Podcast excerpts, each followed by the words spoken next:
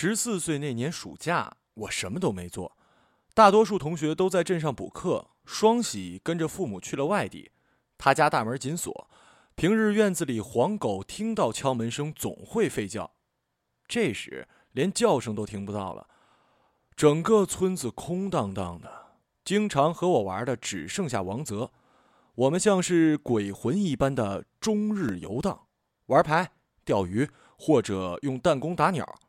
有一天，我们很想去游泳，刚到河边，一群邻村的少年便涌了上来。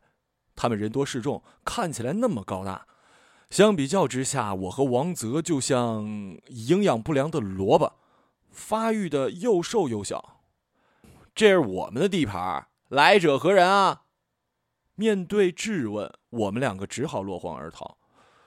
游戏很快便玩腻了。再加上我每次去王泽家找他，他妈都会没好气儿的说：“王泽不在。”可我明明看到他就坐在屋里呢，所以我干脆再也不出门了，每天闷在房间里睡觉或者看课外书。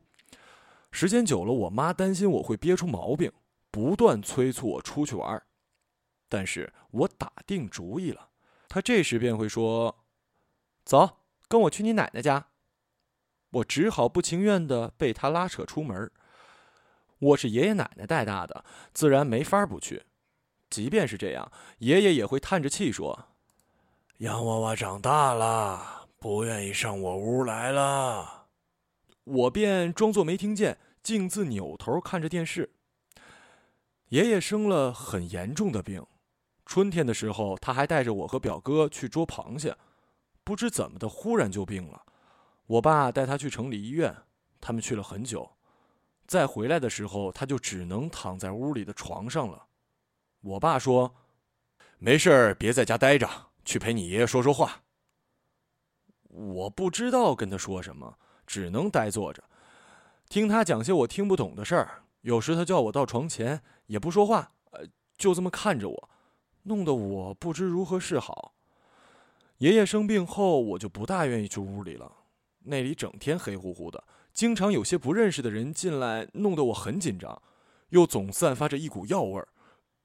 但我不能对别人说这些，你这个没良心的啊！他们肯定会这么骂我。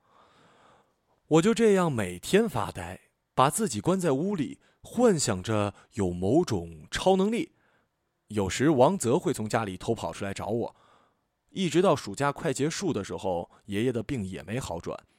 去看望爷爷成了例行的任务，他唉声叹气，像变了个人，脾气也越来越古怪，似乎对一切都不满意。我照旧坐在屋里看电视，对他的絮叨充耳不闻。听见王泽在外面叫我，我便心猿意马，坚持不了一会儿便出去。我开始极力的编造各种不去看爷爷的借口。我感到害怕了，那个熟悉的人变得陌生。印象中的他虽不识字，也会做许多活计，呃，知道许多故事。爷爷在矿上库房做事。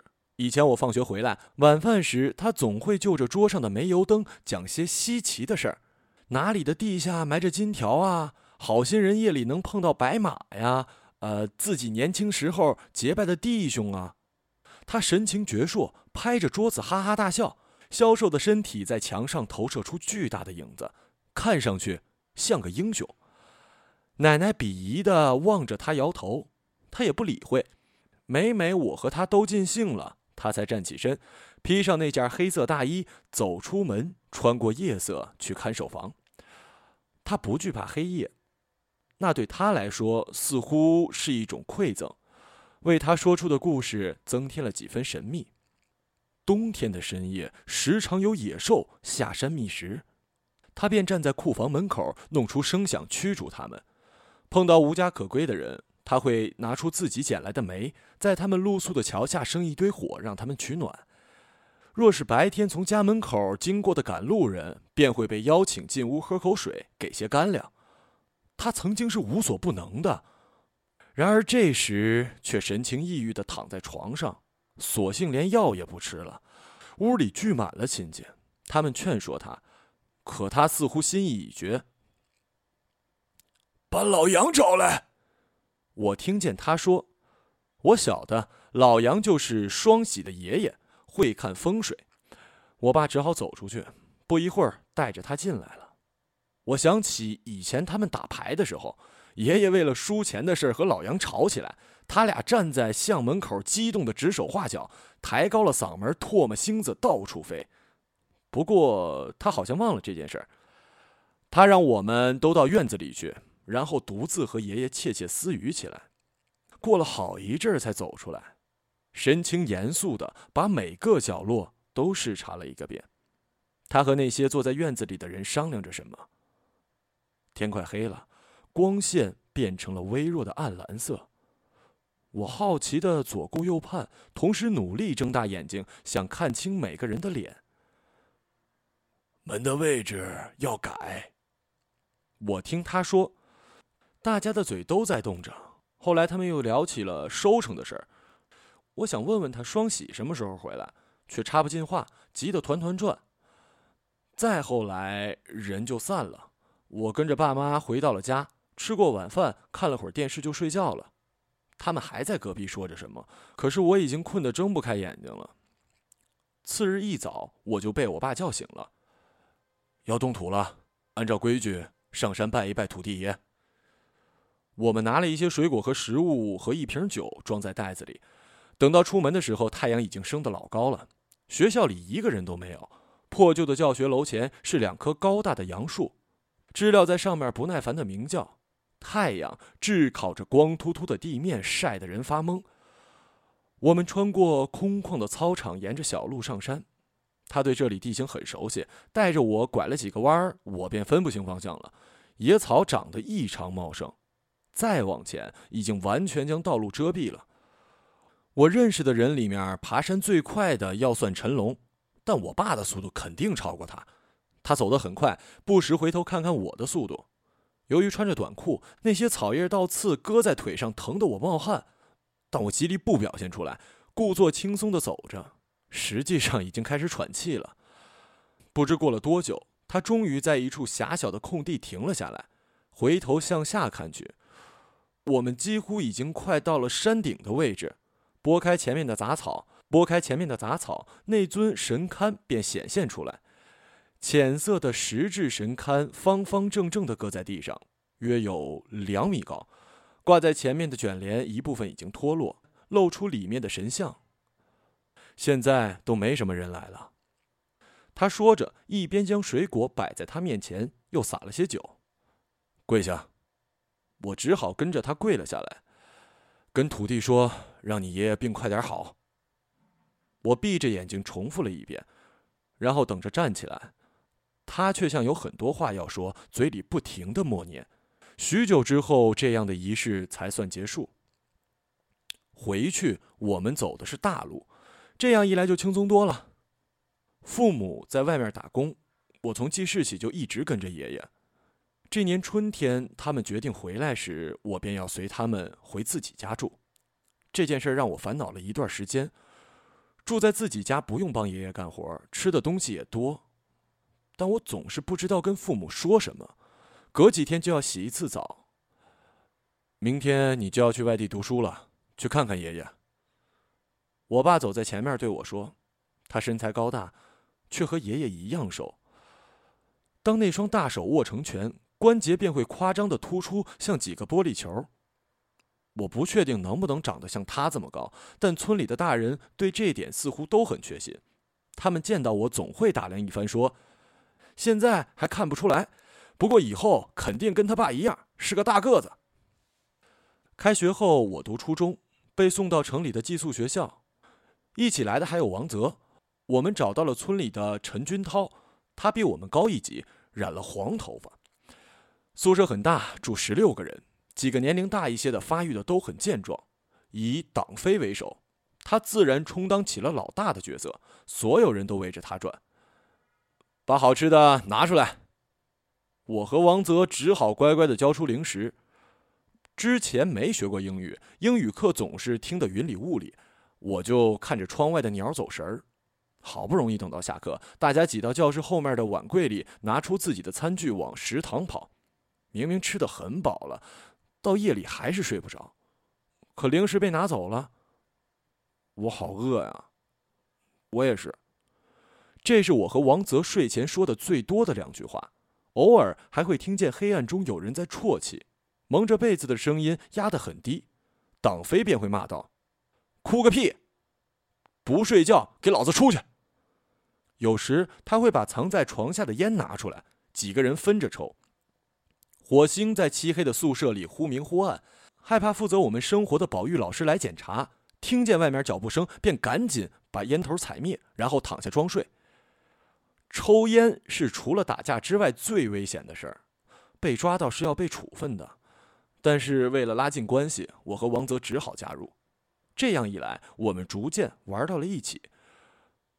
除了吃的照常给，也算是朋友了。星期天我们休息，但不能回家。这时我们就会和高年级的同学踢球，或者请假出去逛。我和王泽只好去打乒乓球，或者坐在操场边看别人运动。我们年纪小又瘦弱，依然是被排挤的对象。不过和陈军涛在一起，我们很快就忘掉了这些不愉快。他告诉我他要组乐队，还拿出他的吉他弹给我们听。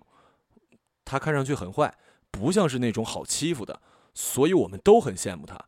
跟他玩，让我们多少有面子了一些。盼到月末回家，自然少不了去看爷爷。奶奶拿出好吃的，问东问西，爷爷。还是躺在那儿，有些日子不见，也不再对我发牢骚了，笑眯眯地问起学校的事儿。我想跟他们说心烦的事儿，尽管我自己清楚自己不会讲，因为我说了，他们也不理解。到了要走的时候，他就将我叫过去，让爷爷再看看，不知道下次……唉，他不再说下去了，只是微微的叹气。双喜家的门还是锁着。我碰见陈龙，他告诉我双喜家搬到外地去，不会再回来了。你怎么样？我在镇上的中学有几个混得好的朋友，我们天天打架。你在城里没人欺负吧？没有，跟我们玩的很好，还有陈军涛帮忙。我们像大人那样客套着，嘴上这么讲，回到学校就免不了有些失落，甚至被女生看不起。微机课老师是唯一对我们好的女性，她二十出头，留着稍长的碎发，长得眉清目秀，见到我总会微笑的打招呼，说起话来十分温柔。有次放学碰到，还请我吃泡面。所以，我和王泽经常有意无意的出现在他面前，期待和他说话，同时又不争气的感到紧张。这算我为数不多的秘密吧。微机课也成了我们的大事。课堂上，我和王泽异常活跃，所有的烦恼也都在那时烟消云散了。很快，天气转凉了，爷爷的病一直不见好转，即使拜了土地公、修过大门后，还是如此。我不禁讨厌起老杨来，他变得越来越虚弱。又过了两个月，我再回家，爷爷靠着墙半坐在床上，只冲我招招手，竟然厌烦的转过头去。他仿佛缩水了一般，看起来几乎和我一样瘦小，单调而没有生气，与黑洞洞的房间融合在一起，变成了其中的一道影子。哼，似乎为了配合他，院子里的梨树也掉光了叶子，树杈突兀的伸向天空。相比之下，学校倒显得温馨愉快了。党飞他们逐渐和我玩到一起，有时还会分些吃的给我。他们在和外班同学打架时，我就在男生厕所帮他们把风，这样委以重任，使我觉得他们已经接纳我了。直到变故发生。那是一个周末下午，其他人都出去活动了，就连王泽也不知去哪儿了。宿舍只剩下我一个人，百般无聊的待在床上发呆。我几乎就要睡着的时候，党飞推门进来了。我们聊了一会儿天儿，这时他突然问我。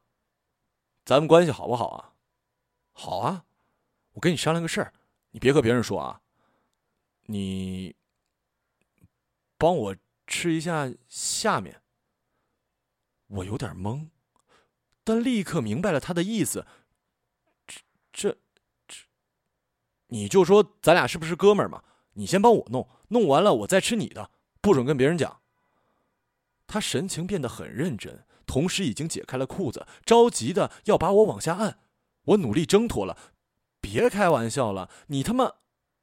那个“妈”字的口型还没收回去，一拳已经落在我脸上。我害怕起来，试图向他解释的时候，又是一脚踹了上来，狠狠的踢在肚子上。我感到愤怒，可还未还手，他已经将我打倒在地。你跟谁说话呢？真他妈以为玩大了是吧？我只好捂着头，任他一顿暴打。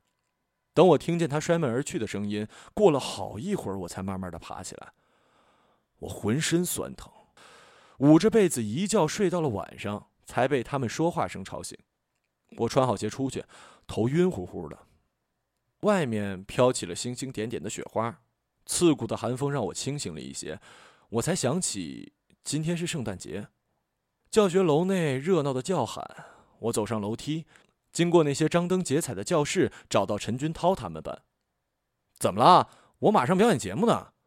他拿着吉他站在门口询问：“呃，借一下你磁卡，我打个电话。别打太久啊。”他掏出卡递给我，旋即跑了进去。我穿过操场，来到电话亭，拨通了家里的电话，是我爸接的。洋洋，怎么了？哦，没事儿，我就打个电话。嗯，学校还好吧？呃，挺好的。爷爷怎么样了？好着呢。你要好好做功课啊。我听见电话那头人声鼎沸，夹杂着哀乐的声音，顿时有种不祥的预感。还想再问问，但说了几句，他就挂了。回到寝室时，已经到了休息时间。党飞若无其事的躺在床上，我站在下面看着他，下定决心，他要敢看我，我就上去跟他拼了。他却像没发现我一样，我站了一会儿，只好回到自己床铺，心里却难受的厉害，忍不住哭起来了。怎么了？他们围过来问道。我抽泣着不说话。来我这儿睡吧。王泽将我拉了过去，我这还有块饼干，给你。他从枕头底下拿出来，从被窝里塞给我。我爷爷去世了。我艰难地挤出这句话，哭得更凶了，也不知道是因为难过还是委屈。我记得小时候上幼儿园，下课后所有的孩子都想做大公鸡，我抢不上，只能站在那里羡慕地看别人。爷爷就不讲理地把他们赶下来，然后抱我上去。他是一个守夜人，在漫长的黑暗中保护着亲近的人。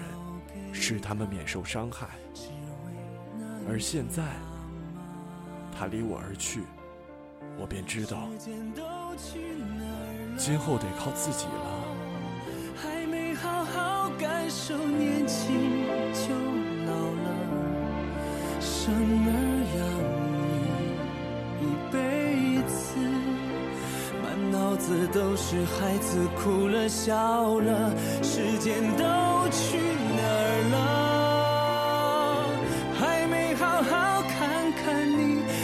心就花了。柴米油盐半辈子，转眼就只剩下满脸的皱。